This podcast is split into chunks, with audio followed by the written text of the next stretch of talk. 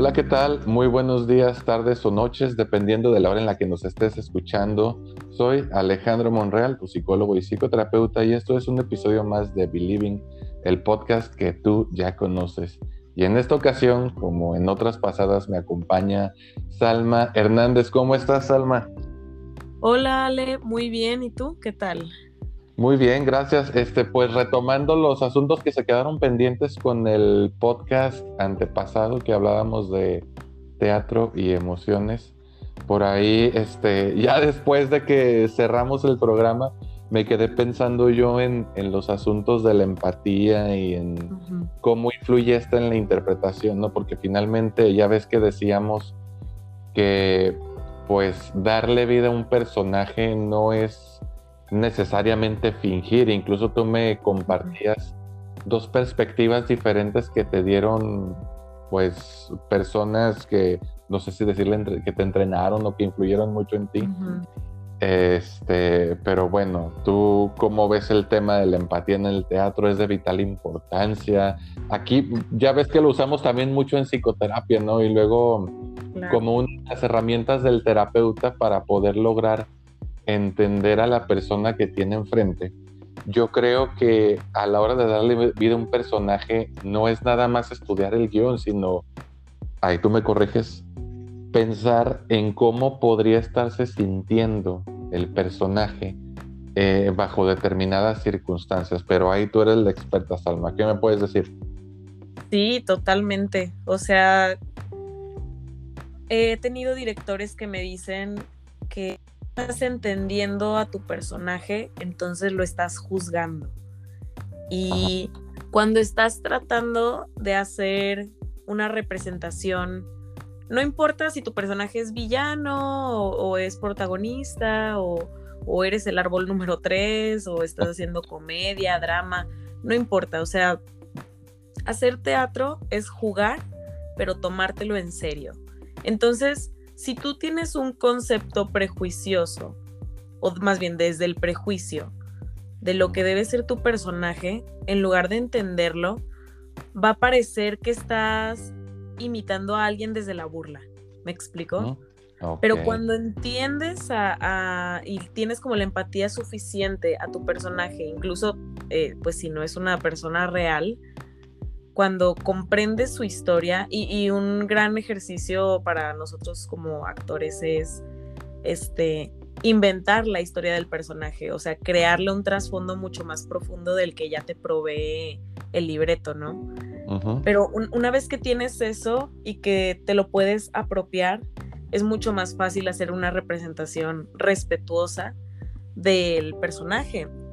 Y creo que en general la empatía puede ser aplicada en cualquier ámbito de nuestras vidas. Ahorita lo podemos ver nosotros más claramente desde el teatro y desde la terapia, porque justo estas sensaciones no es nada más pensar qué haría yo en su lugar, sino decir, ok, esta persona se está sintiendo de esta manera, entonces entiendo de dónde vienen sus reacciones, sus pensamientos. Es como dejar de centralizar la conversación en cómo nos sentiríamos nosotros e intentar con la perspectiva de alguien más. Ok, a ver, oye, pero entonces, eh, eso que dices de, mm, ay, no recuerdo cuál fue la palabra que utilizaste, si era ridiculizar otra, eh, sería como mm, la falta de empatía a la hora de interpretar un personaje podría considerarse una parodia. Sí podría parecer, ¿eh? porque depende obviamente de la forma en la que el actor lo interprete, pero puede resultar de muchas maneras. Puede ser que caigas en un estereotipo. Em, que digo, a veces los clichés sí funcionan en, la actuación, pero es como en momentos muy determinados. Pero se nos ha dicho que si quieres que tu actuación sea impactante, pues entonces no puedes recurrir a los, los arquetipos o los clichés como más, más, más establecidos, porque entonces te vas a ver exactamente igual que otros 10 actores que salen en este, TV abierta, ¿no? No, no, no por tirarle nada a, quienes salen en la tele abierta, pero pues es distinto si quieres que tu actuación sea distinguida, ¿no? Entonces puede resultar o en una parodia que, parezca que te estás burlando de alguien más o que caigas en absolutamente todos los clichés habidos y por haber respecto a ese personaje. Entonces, o te ves, o la gente te cree poco, no te compra lo que está viendo, lo que estás tratando de interpretar, o simplemente pasas desapercibido. Órale, oye, pero es que me pongo a pensar yo ahora en el contexto de la terapia. Este, seguramente, y, yo creo que a lo mejor a todos nos ha pasado, ¿no? Pues todos fuimos eh, terapeutas nobles, todos fuimos principiantes, pero que en algún momento alguno de los pacientes haya dicho, no, pues yo de verdad no me siento escuchado, no me siento comprendido por, por este psicólogo, por esta psicóloga, ¿no? Incluso me, me han llegado a comentar este, gente cercana que tuvo su primera experiencia en algún proceso psicoterapéutico, que nada más iban a hablar y que el terapeuta no les devolvía nada, o sea, pero si te digo nada, es nada. Es como si nada más fuera, eh, se sentara y platicara enfrente de alguien que lo estaba observando. Entonces ya me imagino yo esa incomodidad, porque creo que parte de la comunicación pues es eso, ¿no? Es el espejeo, es la devolución, este, e, es recibir una retroalimentación del mensaje que yo estoy transmitiendo. Incluso cuando a veces este, nos importa más ser escuchados que el hecho de que nos digan algo. Creo que esta conexión se siente, ¿no? Y, ahora que me lo explicas, pues supongo que con mayor razón a la hora de interpretar un personaje. No digo que no, que sea más importante interpretar un personaje que comprender a las personas en terapia, pero a ver, me quedo pensando porque otra cosa que decimos nosotros los psicólogos, este, no me dejarás mentir, es nosotros no damos consejo. Eh, el consejo va desde nosotros al problema del paciente y es pretender dar una solución a un problema ajeno desde nuestra propia perspectiva. Pero, por ejemplo, en el caso del teatro, eh, pues es un mismo guion, creo yo, que puede interpretar distintos actores. Y creo que uno de los mm, personajes más interpretados, al menos ahora con esto de los multiversos de superhéroes de Marvel o de DC, el más desgastado ha sido el Guasón. ¿Sí? Y si te pones a pensar en el Guasón de Jack Nicholson, en el Guasón de este Heath Ledger, no sé si se pronuncia así, en el Guasón de Jared Leto y en el más reciente que creo que salió en esta película de ¿cómo se llama este actor que salió en Crepúsculo? Robert Pattinson. Eh, Robert Pattinson. Creo que ahí también salió un guasón en esa película. Ajá, esa no la vi, entonces te la debo. Es, es una interpretación completamente distinta, pero ¿qué referencia utilizan ustedes? Ah, por, por ejemplo, en terapia podemos hablar de terapeutas que son más cercanos a los pacientes, ¿no? Pero en términos este, de teatro, o sea, ¿qué se dice? Este lo interpretó justo como debería ser. Y mi duda es si existe lo justo como debería ser. O existe la. No sé, algo así como el. La versión del actor o. No, sé cómo llamarlo, Salvo. No, totalmente. Mm, ese deber ser generalmente lo ponen los fanáticos, ¿te das cuenta? Y cuando hacen adaptaciones de películas, este, no sé, que el original es un cómic o algo así, casi siempre está el debate de que es que no se parece, no se parece a la animación, es que le cambiaron este el, no sé, el vestuario y es que no se expresa así, y es que no se ve de esta manera, pero es siempre bajo un estándar eh, con, digo, con todo respeto a los televidentes, ¿no? Pero, y los fanáticos. Pero siempre viene desde un estándar que no comprende un proceso de creación de personaje. yo creo que una de las yo creo que una de las grandes lecciones que nos deja el teatro es justo esto como el poder empatizar desde diferentes maneras y hacerle justicia a ciertas historias desde diferentes versiones, ¿no? Y es totalmente válido que cada actor haga una versión como más propia, más única de el mismo. Y lo mismo en terapia.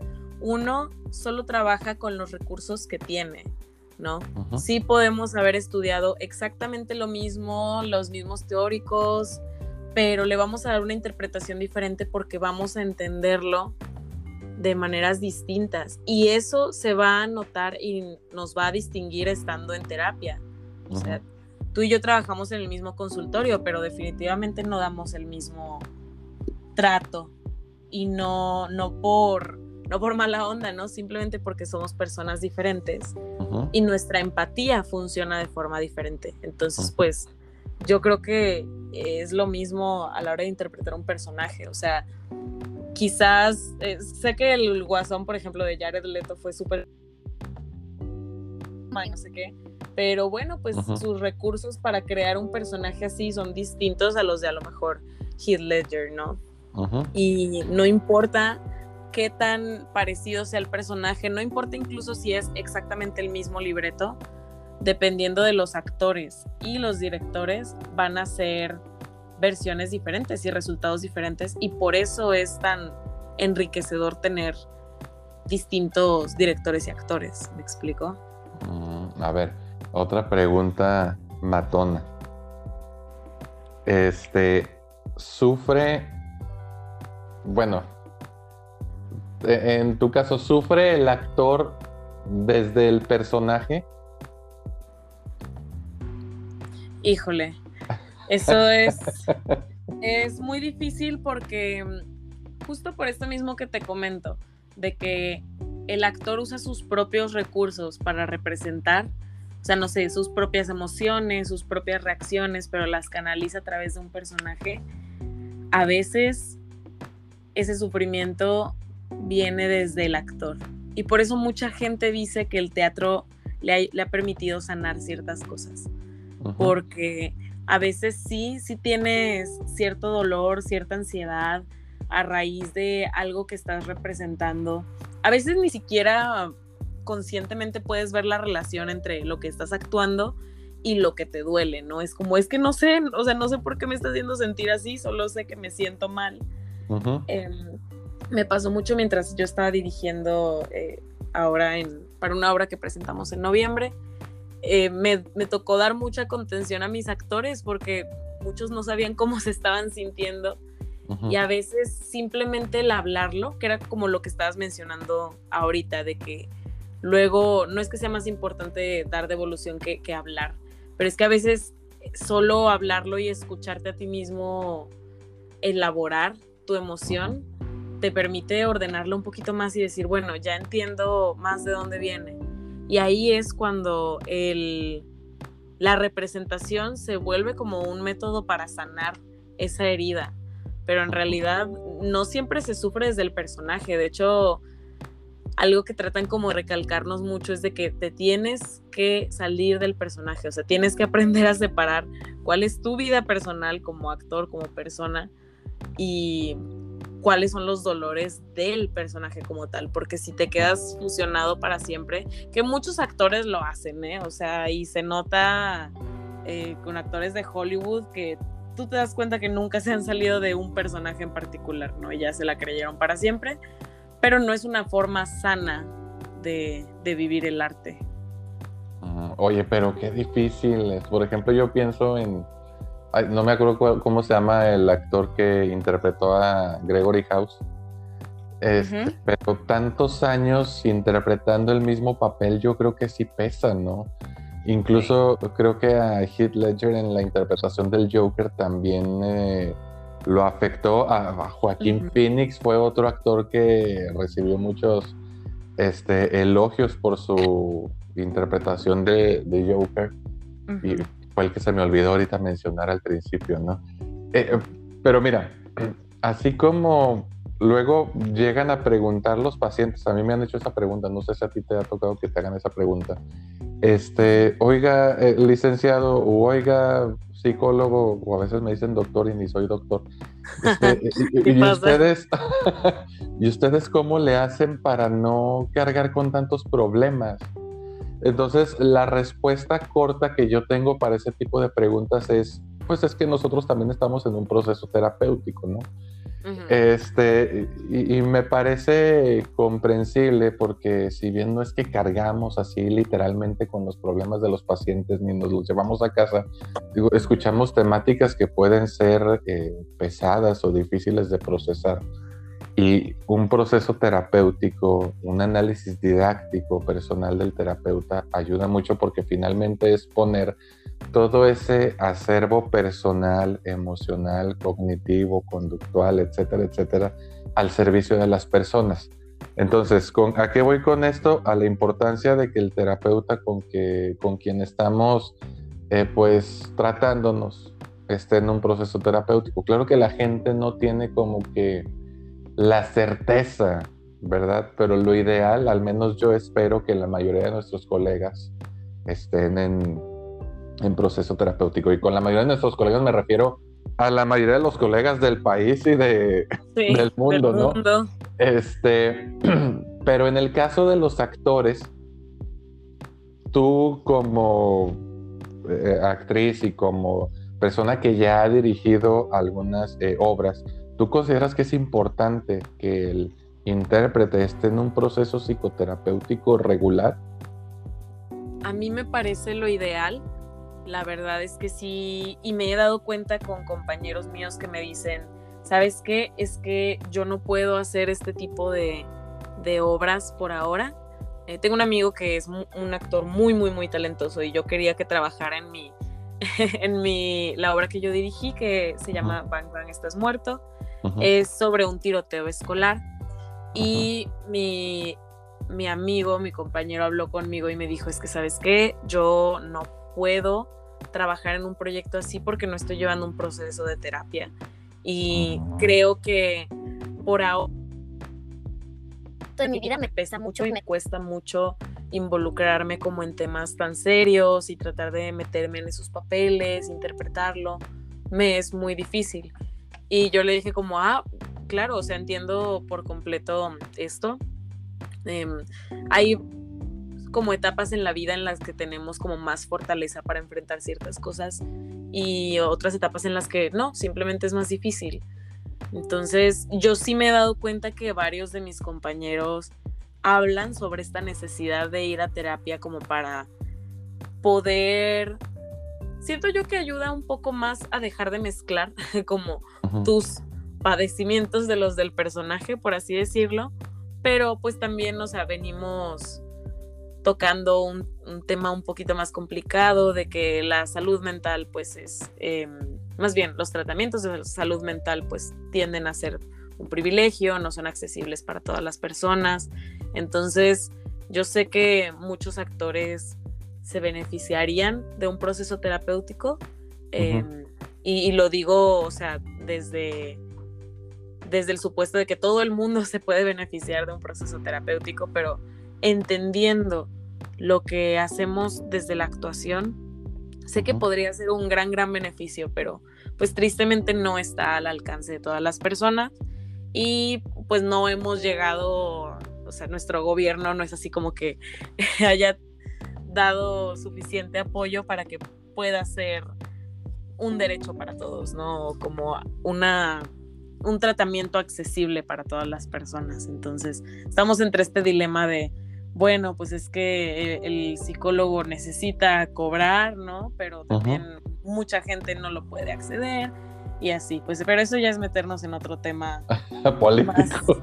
más político, que bueno, pues ya siempre terminamos queriendo arreglar al mundo en nuestros podcasts, pero tú me entiendes. No, pero pues por si nos llega a escuchar a alguien que esté metido en el asunto, también lo pueda considerar, ¿no? Eh, porque finalmente es una necesidad real, no es algo que nos sacamos tú y yo de la manga y estemos diciendo que sea un capricho, ¿no?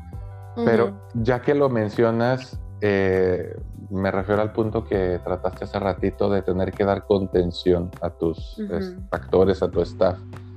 Eh, hay acompañamiento regular, yo sé que no, no psicoterapéutico, pero al menos acompañamiento emocional, así como tú lo diste antes, durante o después de alguna interpretación.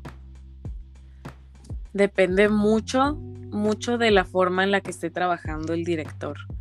Yo, por ejemplo, he tenido la ventaja de trabajar con, directores como muy conscientes y muy empáticos que en el momento en el que tú empiezas a sentir cierta incomodidad o hay algo que no te está em, no te está dejando como descansar bien eh, pues los directores con los que he trabajado siempre han estado abiertos a escuchar y como a darte ciertos tips o consejos o, soluciones para, para que puedas sentirte mejor en el momento. Pero yo sí le dejé muy claro a, mis actores desde el principio que para mí era muy, muy importante que ellos se sintieran bien. Em, entonces, yo, por ejemplo, pues ya empecé a mezclar como varias de las disciplinas y, este y de los conocimientos que he adquirido, ¿no? Como a lo largo de, de mi carrera, por ejemplo, este, trataba de hacer como respiraciones de yoga con ellos, este, eh, generarles el hábito de, llevar una bitácora o como un, diario de emociones, en el cual al final de cada ensayo, este, unos 10 o, 5 minutos antes de salir, eh, decirles, vayan por su cuadernito y yo les ponía música bonita, eh, les hacía algunas preguntas como para que fueran ahí desahogando todo lo que hubieran sentido a lo largo del ensayo y después como, como un, reposo, ¿no? Así de que cierra los ojos, respira profundo, pero eso es porque yo de nuevo tengo ciertos recursos, eh, enseñanzas que me han dejado tanto la psicología como el yoga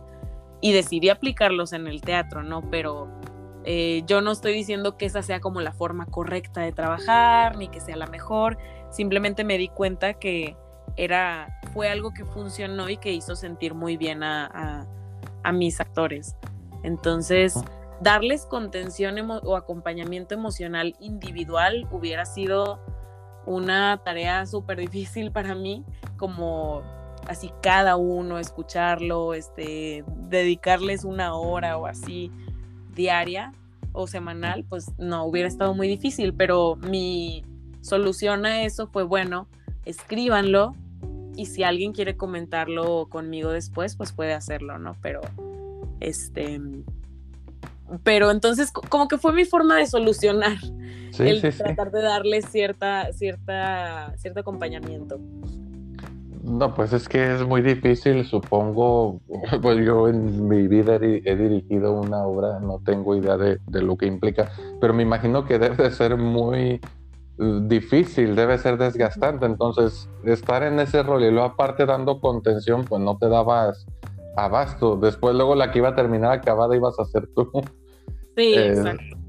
Pero creo que así como hay una rama de la psicología que se llama psicología del deporte y esta incide en el rendimiento de los atletas, pues creo que también debería considerarse la necesidad de que exista una rama de la psicología de las artes, ¿no? O, no sé ni siquiera cómo llamarlo porque es quizás, creo yo, un tema al que no se le ha dado el valor debidamente necesario. Pero fíjate, pues ahí tenemos ya un punto para mandarle luego a las agendas políticas de quienes piden el voto. E, este, pero bueno, ahora, ahorita que hablabas de los los propios rollos internos que pueda tener el intérprete, el actor o la actriz. Este, y cómo podría usarlos en beneficio o en pro de darle vida al personaje. Luego como que está muy, bueno, corrígeme si, me equivoco, ¿eh? como que está muy glorificado o muy romantizado el rasgo de la locura en algunos actores y como que se privilegia, ¿no? Alguien que esté como que medio, mm, ah, no sé cómo decirlo, afectado, pues va a tener como que más éxito. ¿Tú qué piensas de eso? Fíjate que yo me he dado cuenta de un fenómeno, digo, solo lo he notado en entrevistas, ¿no? De, a actores de Hollywood, sobre todo. Mm. Pero me he dado cuenta de que los actores hombres que, que suelen como representar estos personajes como más este, locos o, afectados, como decías, tienden mucho a recurrir a lo que dicen como el método, que es este, no, pues me encierro una semana para saber cómo se sentía este personaje y entonces este, me empiezo a hacer daño de cierta manera, no sé, eh, no me baño, no como bien, o subo muchísimo de peso y como súper mal. Entonces, tienden a hacer como todas estas labores titánicas, por así decirlo, para entender a alguien. Cuando alguna vez vi una entrevista, creo que a Meryl Streep, que le preguntaban de que es que cómo lograste hacer esto, eh, representar a este personaje sin recurrir al método. Y ella decía, pues actuando. Y es que yo pienso quizás no esté muy relacionado con la pregunta que me estabas haciendo, pero yo pienso que se nos enseña tan poco a sentir y a empatizar que creemos que tenemos que recurrir como a, acciones totalmente extremas para poder representar correctamente algo. Y, y creo que es como que sí tiene una barrera de género, ¿sabes? Porque pues o sea, es, es muy común que a los hombres se les enseñe a no estar conectados como con esta parte emocional. Y entonces es como, no, pues voy a terminar, o sea, si no lo puedo entender por mis propios recursos y por mis propias vivencias, entonces me voy a ir al otro extremo y voy a correr un riesgo personal de, de mi salud con tal de entender algo. Y es como, a ver, pues es que eso se puede resolver teniendo tantita empatía tantita comprensión de las emociones básicas y no tienes que recurrir a cuestiones súper extremas que te pongan en peligro a fin de cuentas. Mm, ok, oye, fíjate qué interesante. Eh, entonces, ya que mencionas esta parte... Ojo, esa es teoría. Estoy equivocada, pero me llamó la atención y pensé, el género puede ser una variable importante. No, sí, de hecho la pregunta que te iba a hacer iba encaminada a eso, si existe como que perspectiva de género en el ambiente artístico. Sí, y es que pues como en todos lados hay mucha injusticia hacia las mujeres, este, las personas queer, LGBT, etcétera. De hecho, ahorita que mencionabas lo de psicología de las artes, tengo una compañera de teatro que también es psicóloga y también tiene un podcast y yo grabé con ella justo uno sobre las mujeres en el arte. Entonces, este, si gustan escucharlo, eh, su podcast y su cuenta es Free Soul, así como alma libre. Y ella se especializa como en psicología para bailarines. Está, está muy padre, está muy interesante su, su propuesta.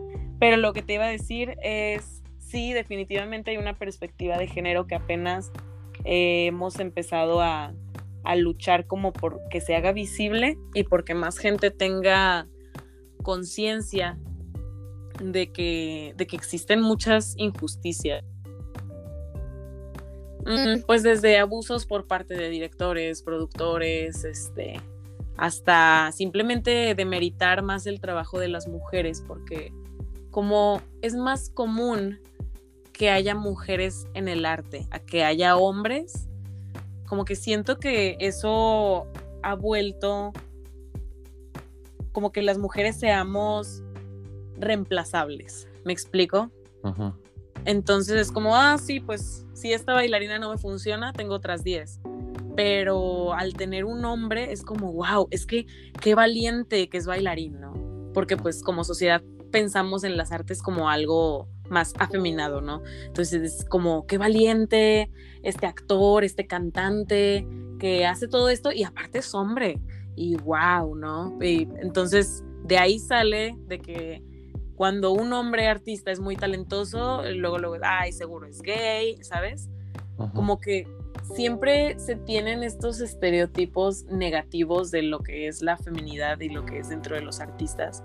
Pero cuando encuentran un hombre que es, entre comillas, lo suficientemente hombre y aparte es artista, es como wow y, y se vuelve como alguien que esté en un pedestal Mientras a las mujeres no se les respeta de la misma manera y a las mujeres artistas se les exige muchísimo. No sé si recuerdas o has visto esta foto que son Beyoncé y Ed Sheeran compartiendo escenario y Beyoncé trae un vestido impresionante, enorme, rosa y Ed Sheeran está así en tenis, eh, los jeans todos cochinos, ¿no? Y una playera. es como, no manches, o sea, a él se le va a aplaudir por su talento, porque es muy talentoso, y a ella seguramente le van a sacar algo de, ay, es que no bailó, ay, es que no estaba bien maquillada, ay, es que le faltó esto, le faltó lo otro. Y existe mucho, mucha exigencia como a las mujeres. de parte del público sobre todo, pero también desde los, los altos mandos, por así decirlo. Claro, claro, ya entiendo. Digo, que igual, este, ya que mencionas estas, híjole, pues yo creo que la palabra desventajas se queda corta. Em, no sé, creo que el hecho de que también la sensibilidad esté como que muy o súper estrechamente relacionada con la figura femenina eso también coarta tanto la expresión como la sensibilidad en los varones y digo, no dudo que existan hombres que sufran porque ellos mismos no se dan permiso y la misma sociedad no les da permiso de ser eh, sensibles, perceptivos, expresivos, sin que necesariamente se les juzgue desde la preferencia o la orientación sexual. Eh, que aquí los cambios beneficiarían a todos, pero como que es algo a lo que socialmente nos seguimos cerrando, ¿no? Al hombre que es expresivo y también a la mujer que no lo es y que no tendría por qué serlo, me explico, porque finalmente luego se vuelve una tarea de querer darle gusto a los demás o querer quedar bien o encajar que a final de cuentas termina uno como que mm, censurándose a sí mismo, ay qué feo eso de la autocensura. Sí. Pero no sé, con el fin de cuidar algo básico, ¿no? Que es el solo hecho de vivir. O de que no te juzguen. Digo de vivir porque en el caso de las mujeres, pues se les mata, se les tortura por el solo hecho de, ser mujeres. Eh, pues es algo lamentable, pesado. Eh, y qué mala onda que también se dé en esto que algunas personas podrían considerar como que un espacio donde pueden ser ellos mismos, ¿no? Así es. Y, que en ese espacio, pues lo primero que reciban sean abusos, vejaciones de cualquier índole. Y a lo mejor lo que está más visibilizado es lo que ocurre en el mundo de, pues lo que es trend, ¿no? Pues es está más visibilizado claramente lo que ocurre en Hollywood que lo que ocurre, por ejemplo, en la escena de teatro local. Claro. Que ocurren tanto cosas buenas como cosas malas, pero como no es tan sonado, pues menos gente voltea a ver hacia ese lado.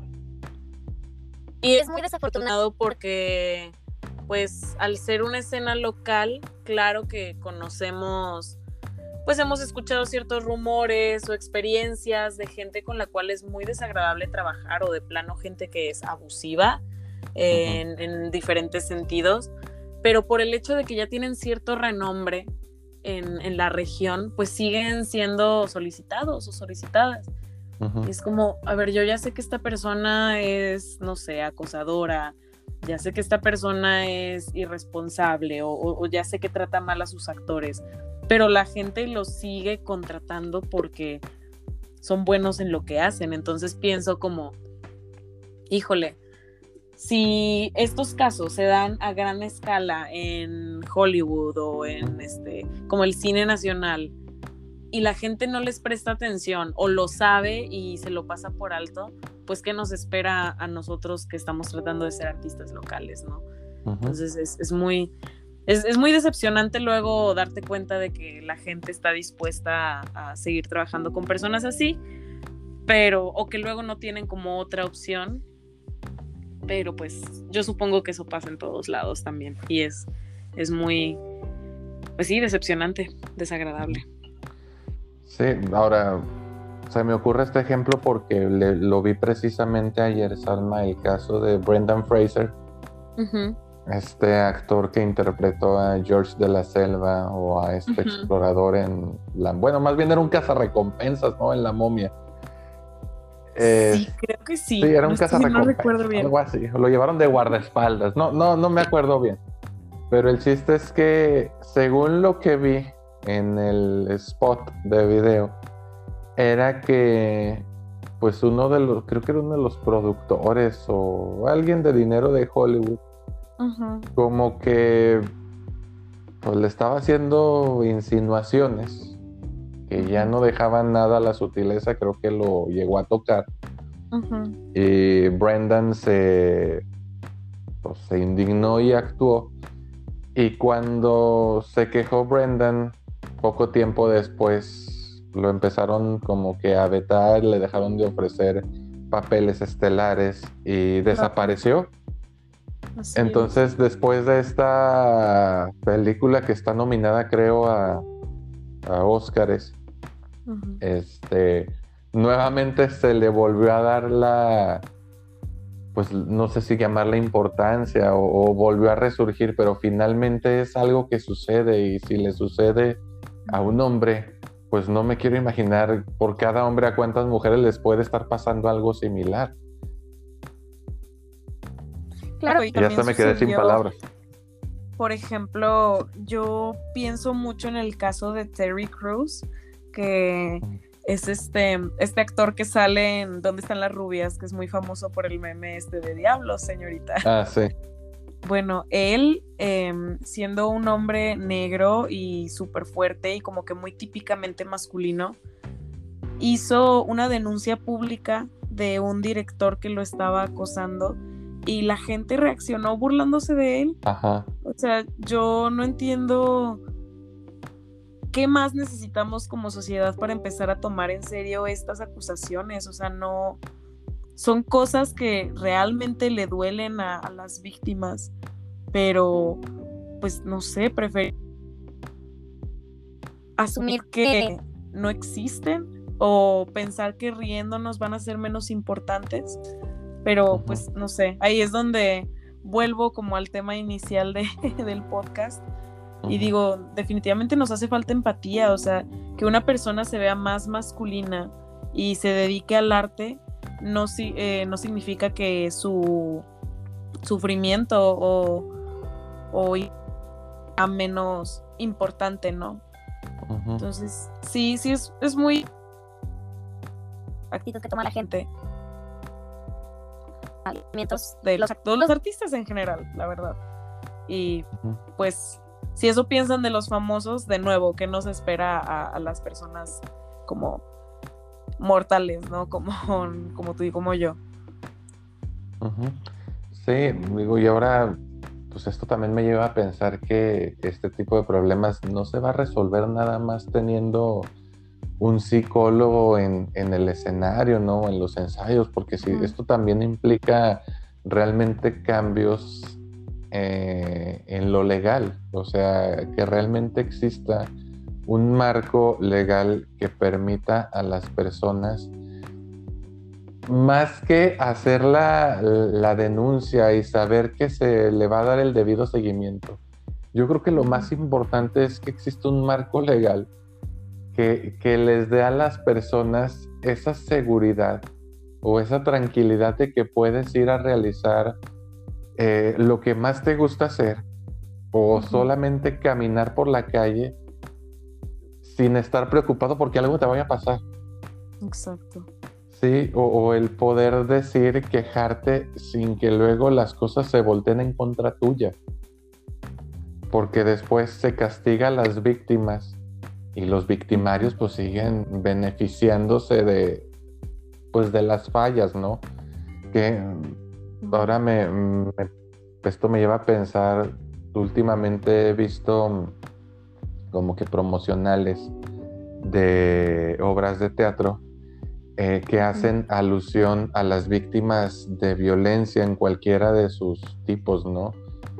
Eh, no, me imagino, ahí tú pues dame luz al respecto, cómo debe ser para las actrices, eh, mujeres, este, interpretar un papel así, hayan sufrido o no algún tipo de abuso, digo, porque finalmente es estar reviviendo una situación que hipotéticamente le pasó al personaje de la obra, pero que en realidad han vivido muchísimas mujeres. Sí. Pues te puedo hablar de experiencia de primera mano. sí. El año pasado estuvimos presentando una obra original se llama Las ciegas del purgatorio y justo trata como de los distintos tipos de violencia que viven las mujeres desde la mano de sus parejas. Entonces representábamos la violencia sexual, la psicológica y la física. Y mm, pues para las actrices, y bueno, tuve la oportunidad de dirigirla con, con una amiga y compañera, y para nosotros era muy, muy, muy importante que las actrices y los actores tuvieran muchísima confianza entre sí, que se sintieran totalmente cómodos, porque eran temas muy sensibles y eran cuestiones que si no estás en un ambiente en el que te sientas totalmente seguro o segura, puede... No sabes quién de tus compañeros sí haya vivido algo así. O, eh, o, si sabe de alguien que, que, no sé, representar esa escena le, le duela de alguna manera, ¿no? Entonces, eh, nosotras como directoras, ah, yo también tuve la oportunidad de actuar en, en esa obra, entonces tratábamos de asegurarnos de que nuestros actores se sintieran bien, actores y actrices.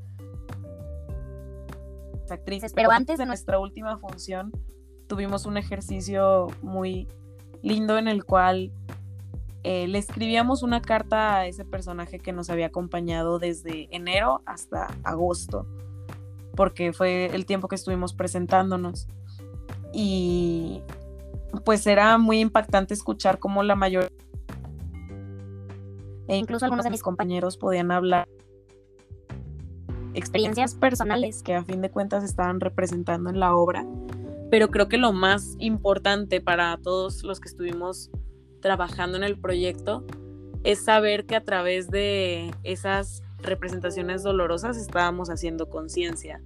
Y es que mucha gente después de ver las ciegas del purgatorio se nos acercaba y nos decía como gracias por esto.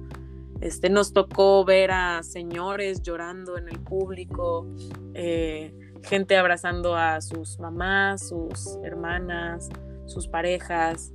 Entonces decíamos como, ok, esto puede ser doloroso para ciertas cosas, pero el tener la certeza de que el público está reaccionando y está aprendiendo a raíz de lo que tú representas, hace que todo valga la pena, ¿no? Es difícil representar algo así, pero vale la pena. Me imagino. Oye, pues este pues de ahí la importancia de que la gente pueda asistir más al teatro, ¿no? ¿Qué, le recomendarías a la gente que nos está escuchando para que se anime? Porque pues creo que entendemos que el arte no se trata nada más de expresar, sino que también refleja las situaciones sociales, culturales y políticas de, del mundo, de un país, de una región, etcétera, etcétera. Entonces no se desentiende, sino que tiene mucha conciencia de las problemáticas y las aborda desde su trinchera. Pero ¿qué le podrías decir a la gente que nos escucha para que se anime cada vez más a ir al teatro y, descubra que existe pues esa posibilidad de conectar con alguien a través de ese medio, incluso con uno mismo, ¿no? Sí. Pues en realidad es, asistir al teatro y no esperar a que sean producciones grandes. Por ejemplo, que venga, no sé, Susana Zabaleta, que venga este Fernanda Castillo y así como estos actores de teatro que son muy, muy, muy famosos e importantes.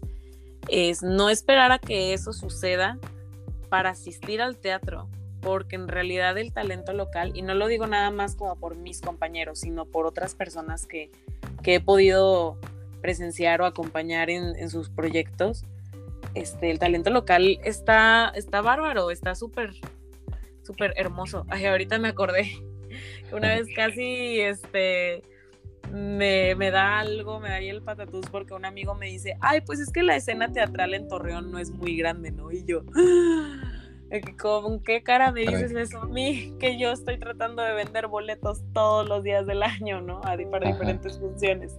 Pero bueno, eh, anécdota personal. El punto es que a veces en el teatro local encontramos proyectos que nos pueden conectar de mejor manera con lo que estamos viviendo como sociedad, ¿no? Y es que si te gusta la música, si te gustan las series, si te gustan las películas, arte.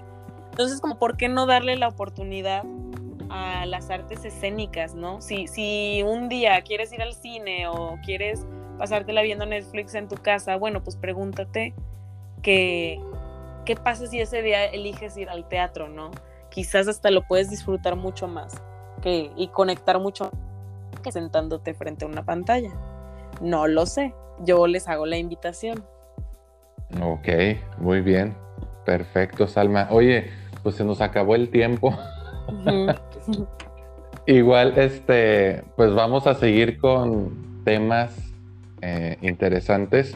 Yo te agradezco el tiempo, la paciencia, pero sobre todo la pasión con la que transmites esto. Y dinos, dile a la gente cómo te encuentran en redes sociales.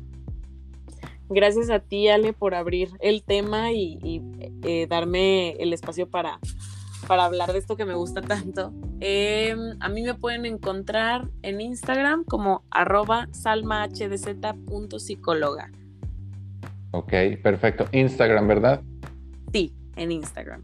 Perfecto. Ahí está el dato para que se conecten con Salma. Igual, si no son tanto de redes sociales, pueden pedir informes, pueden preguntar por Salma en nuestro número de teléfono que es 871-230-9682. Puedes mandar tu mensaje directamente por WhatsApp o si lo prefieres, pues marcarnos. Si no eres de México, no olvides agregar el prefijo más 52 a Believing, ya saben dónde nos encuentran en Facebook e Instagram como arroba BelievingMX, BelievingMX, Facebook e Instagram. Y a mí personalmente me encuentran en Twitter, Instagram y TikTok como arroba psicomonreal, todo pegado, Monreal con una R. Salma, nos seguimos viendo por aquí. Claro que sí. Sí, espero que pronto. Y a todos los que nos están escuchando, muchas gracias. Soy Alejandro Monreal. Nos vemos en otro capítulo más adelante. Cuídense mucho. Bye bye. Bye, Salma. Bye. Muchas gracias, Ale. Hasta luego.